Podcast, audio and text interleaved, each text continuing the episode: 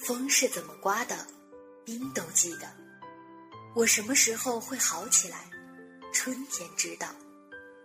饶雪漫二零一五强势归来，最能引发共鸣的女生成长记录。我不是坏女生系列之七，五十二赫兹的回声。译林出版社二零一五年二月全国盛大上市。文字女巫给你好看，即刻起登录淘宝雪漫书屋、当当、京东、亚马逊即可抢先购买。忽然之间，天昏地暗，世界可以忽然什么都没有。我想起了你，再想到自己，为什么总在非常脆弱的时候怀念你？我明白，太放不开你的爱，太熟悉你的关怀，分不开。想你算是安慰还是悲哀？而现在，就算时针都停摆，就算生命尘埃，分不开，我们也许反而更相信爱。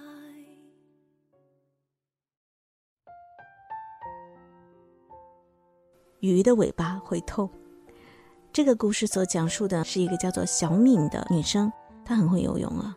你想知道在她的青春期到底都发生了什么样的事情吗？欢迎关注我们的雪漫电台春节特别版女生故事。鱼的尾巴会痛，三。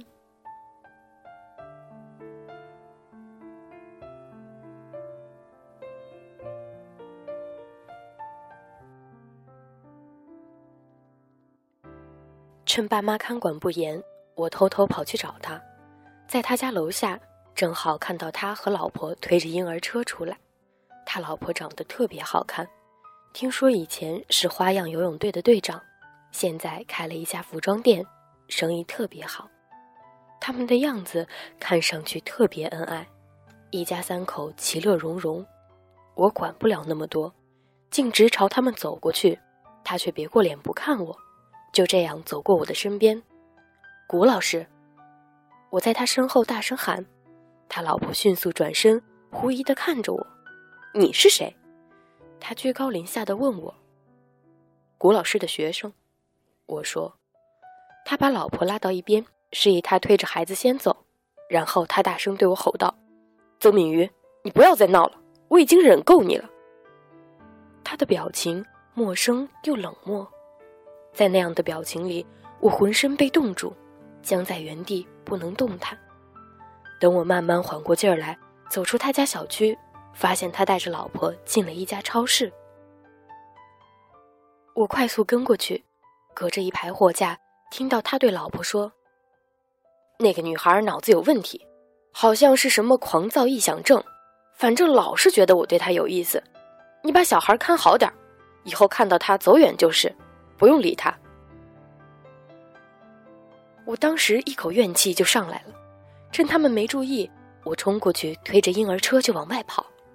我脑子里唯一的想法就是，我要把这个小孩推到马路中央，让车子把他撞飞，好好教训一下那个无情无义的家伙，还我清白。他老婆在后面声嘶力竭的尖叫：“抢人啦！快抓住他！”我还没冲到超市门口，就被保安大叔一把拿下。他老婆冲过来，狠狠的推了我一把，差点把我推在地上。然后他一把把孩子抱过去，紧紧的搂在怀里，眼睛死命的瞪着我。如果没有看错的话，顾慕言竟然在笑。准确的说是嘲笑。那嘲笑的怪异表情，我想我一生都不会忘记。那一次，我被送进了派出所，他们问了我很多问题，我一句话都没有说。我觉得把我关起来也不是什么坏事儿，那么我再也不用见到世间那些丑陋的人与事。我爸妈把我接回家后好多天，我一句话都不想说，我休学三个月，看了很多医生，但谁也没能治好我的病。不过，我学会了在大家异样的眼光里生存，逃学、和父母吵架、离家出走、整夜泡在网吧里，这些事儿成了家常便饭。我学会了一次次原谅自己的任性，因为我越来越感觉到，只有随心所欲，才能活出真我，才是拯救我自己唯一的方式。之后，我再也没有见过古木岩。一年以后，听说他出事儿了，一个十七岁的女孩怀了他的孩子，女孩的父母告发他诱奸未成年。这件事当时在我们那里闹得挺大的，报纸上、网络上都在报道。我在网上不经意间看到他的照片，眼泪瞬间就流了出来。一向有型的他显得那么落魄。看上去一副永世不得翻身的样子。我等待这一天已经很久了，他终于来了，但我却搞不明白，我的眼泪是为他而流，还是为我自己而流。知道他的真面目后，我爸妈紧张死了，带我去医院反反复复检查身体，直到拿到我还是处女的证明，才算放下心。他到底有没有对你做过什么？我妈还是不放心，一次一次的问我。我觉得很好笑，既然当初都不相信我，现在还来问，有什么用？所以面对他们的质问，我只能做两件事：摇头，或是沉默。后来我才知道，他真的对我们队里很多女生下过手，但最终只有我没有出卖他。更奇怪的是，自从他出事以后，有一阵子我老是梦见他。有一次梦到他浑身都是水，湿哒哒的站在我面前，对我说：“小敏，你要救我，老师冷。”这是我无法摆脱的梦魇，在我人生最孤独、最叛逆的两年，他反反复复的出现，令我不得安生。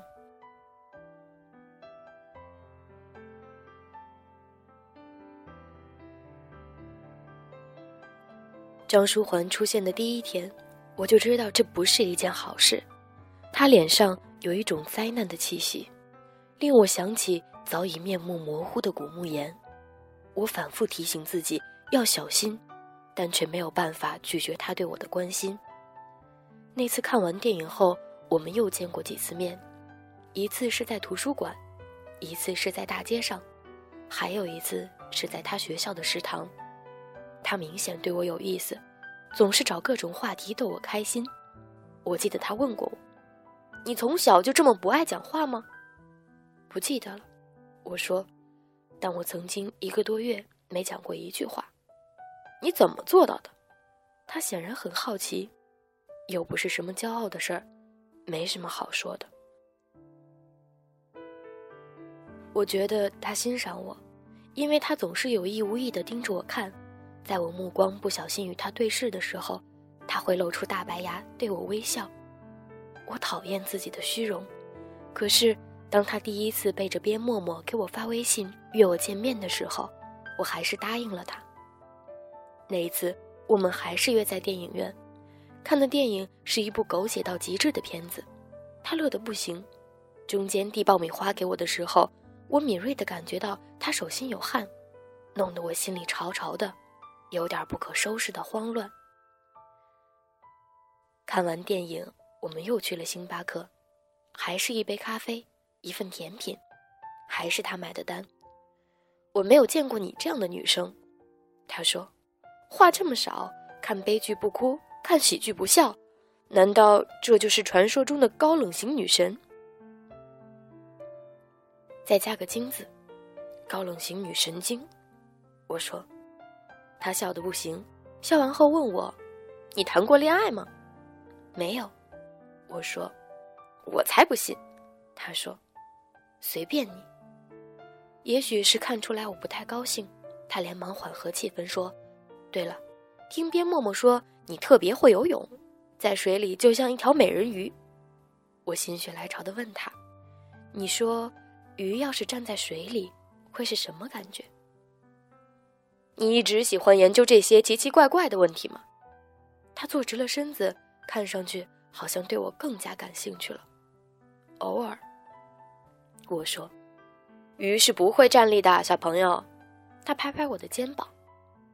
鱼只会在水里游，如果不游，它们就会死掉，就像鸟不飞也会死掉一样。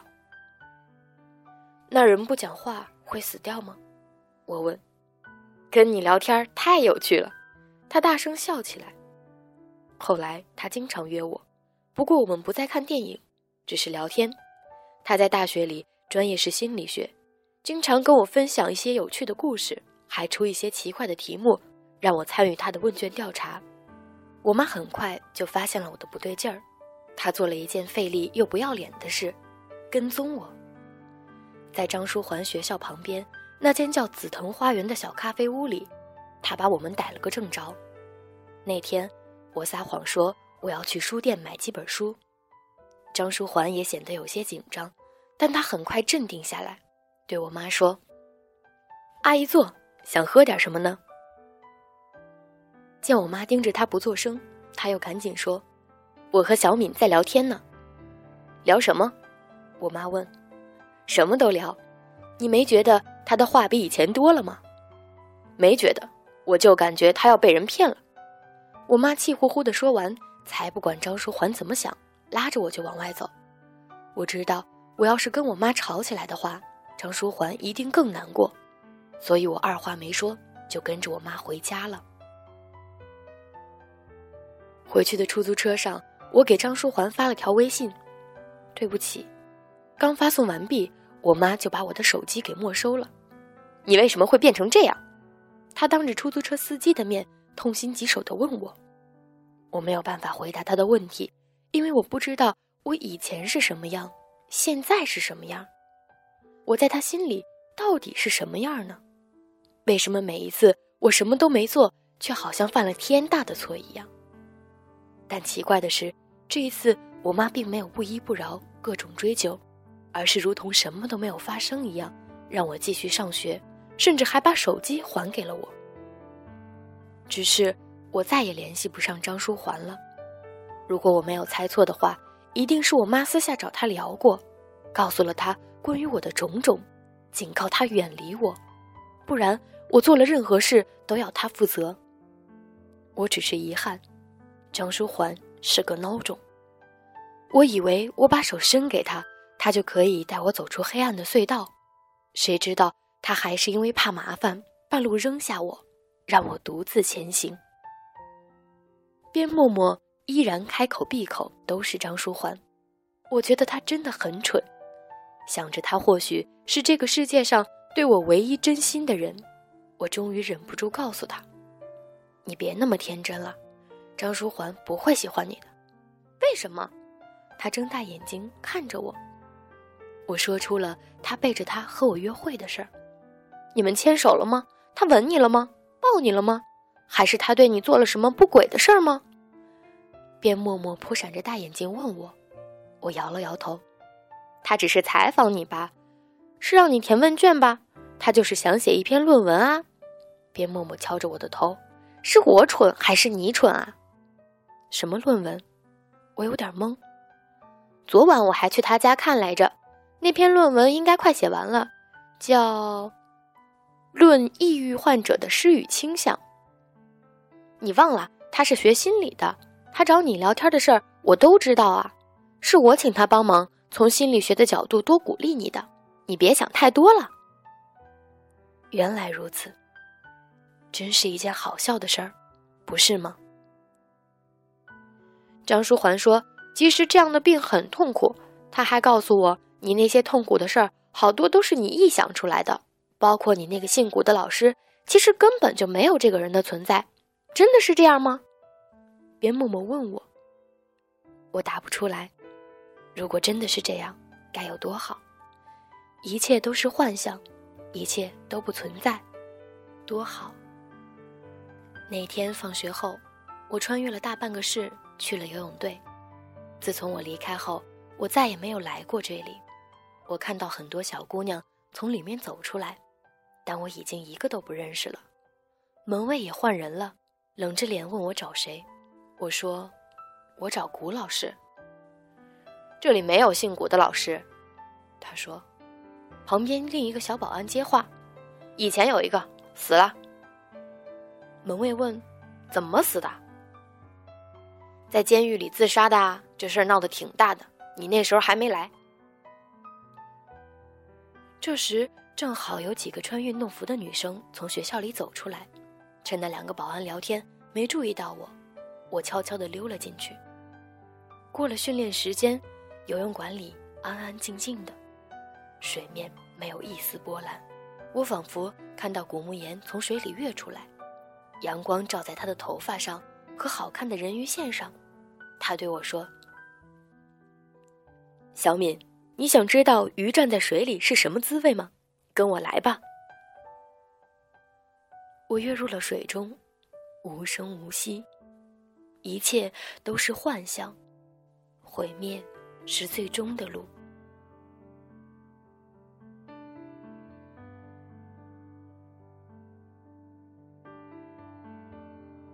鱼的尾巴会痛这个故事到这里就讲完了。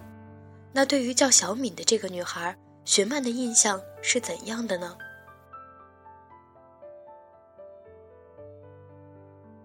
听完了小敏的故事，我来说说对小敏的印象吧。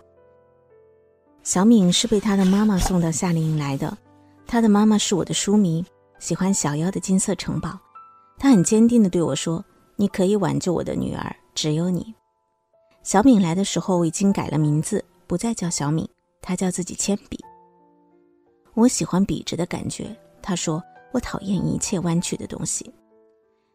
从跟她第一次聊天开始，我就知道她特别难搞。她当着很多人的面说话正常，就我们俩的时候说话就开始变得难懂，语速很快，要求也很多。比如我不要在集体活动中出头，别特别介绍我，就说我是你的书迷好了。我不吃猪肉，不要逼我洗澡，还有千万不要跟我妈妈汇报我在干什么，我都通通答应了他。他很直接的说：“饶雪曼，我觉得你要么是在骗我，要么你就是在敷衍我。为什么呢？”我问他。因为我觉得你答应我答应的太爽快了。你觉得我该如何跟你谈条件呢？我说：“要不然你教教我。”我不教，大人都如朽木不可雕也。小敏被送进夏令营来的时候，已经闹过五次自杀。她妈妈心力憔悴，对我说：“要是再有第六次，我就随她去了算了。”夏令营中，小敏显得很安静，出奇的乖，几乎没有人注意到她的存在。只是刚到度假村的那个晚上，她给我发了一条微信。她说：“你为什么不来这里陪我们？你骗人！我明天一早就去。算了，反正我对你不重要。”我当时正在剧组开一个很重要的会，没有及时回复他。没过多久，我就接到了陈叶军的电话，他对我说：“雪曼姐，你还是得赶紧来一趟，有个姑娘要退营。”我猜到是小敏。从剧组到度假村五十多公里，我开完会到达度假村的时候已经是夜里十二点。我看到陈野军陪着小敏坐在山下的台阶上，旁边还有几个焦急的工作人员。见到我，小敏抬起头来，松了一大口气，看着我，突然就笑了。不准笑，很好玩吗？你知不知道雪曼姐很累啊？陈野军气愤地推了他一把。他来不来，我也是要退营的。无聊死了，急什么急？我又不是要你们退钱。可是你是免费应援啊。旁边有人提醒他：“我不要你们报销车费还不行吗？”他振振有词。我好不容易把他劝回了房间。那个潮湿的小木屋里，只有我跟他两个人。他问我：“你是不是觉得我很自私？”我说：“是的。”他说：“我不会再相信任何人了，你说什么我也不会信的。”那你这么晚把我叫过来干嘛？我问他。他被我问愣了，抬起头来看着我：“你知道我很辛苦吗？本来我可以好好睡一觉，明早再赶来的。”我说：“我知道啊，你开业那天眼睛里都是红血丝。”可是我为什么要体贴你呢？他很快就变了一张脸，从来都没有人体贴过我。那好吧，我说你早点睡。你不怕吗？他不示弱的看着我。这里山这么高，我要是半夜跳下去，你想想会有什么样的后果？你看着办吧。如果你大慈大悲，明早我们继续聊。我还是打开门走了出去。喂，他叫住我：“你是不是跟他们一样，从来就没有相信过我？在我相信你之前，你先学会体贴别人。”我说完，替他把门关上了。我有足够的把握，他不会乱来。他只是想将我一军，在我这里换取足够的重视。看我一脸疲惫的样子，等在门外的程野君对我说：“雪曼姐，明年真的不要再做夏令营了。再遇到这种女孩，真是够了。”我在门外站了好一会儿，缓了缓，转回头去敲门。小敏给我打开门，低着头不看我。我说。你愿意抱抱我，跟我说晚安吗？这样我或许能够睡得好一些。他还是不看我，但是伸出手来拥抱了我。夏令营结束之后，小敏留了下来。那天我们正在拍学校的戏，他想要当群演，我就让他去了。那么热的天，他当人肉背景，在演员身后走来走去，三个多小时，没有任何抱怨。结束之后，我跟他说谢谢，他说。我想到你说的体贴，我总想为你做点什么。那天我们聊到很晚，他所有的故事都写在了前面你听到的文章里。最后他问我说：“你说大家能猜到这是我的故事吗？”我说：“这个不重要。那么什么重要？重要的是你讲完了，他就要忘记了他。”对不起，他拥抱我，哭着说：“我会加油的。”后来，小敏的妈妈按照原计划带她去了一趟香港，给我发来他们在维多利亚海湾边拍的照片照片上的小敏笑得灿烂无比，和母亲看上去亲如姐妹。我当然相信她会痊愈，拥有美好的、幸福的明天。弯弯的小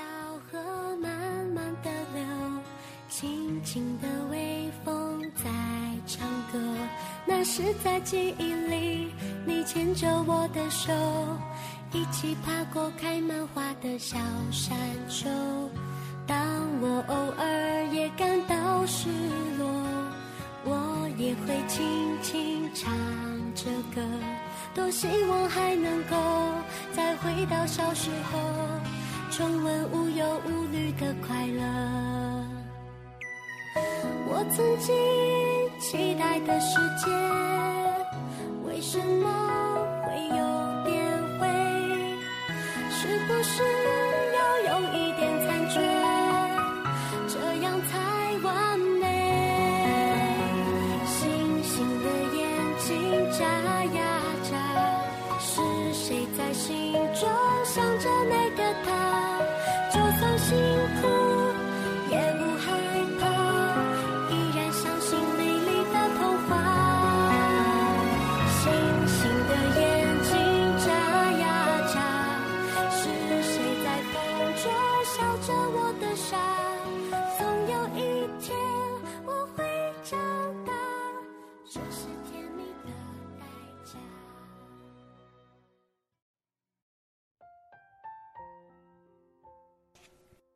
在今天节目当中，我们一起欣赏到的是我们的女生故事。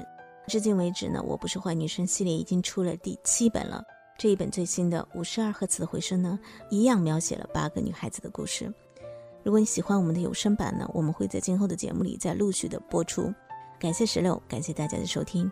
如果收听完节目有任何想要跟我互动的，都可以加我们的公共微信，拼音的饶大坏零零幺，可以收看到我们每期节目的图文版。各位亲爱的听众朋友，我们下次再见。当我偶尔也感到失落，我也会轻轻唱着歌，多希望还能够再回到小时候，重温无忧无虑的快乐。我曾经期待的世界，为什么？是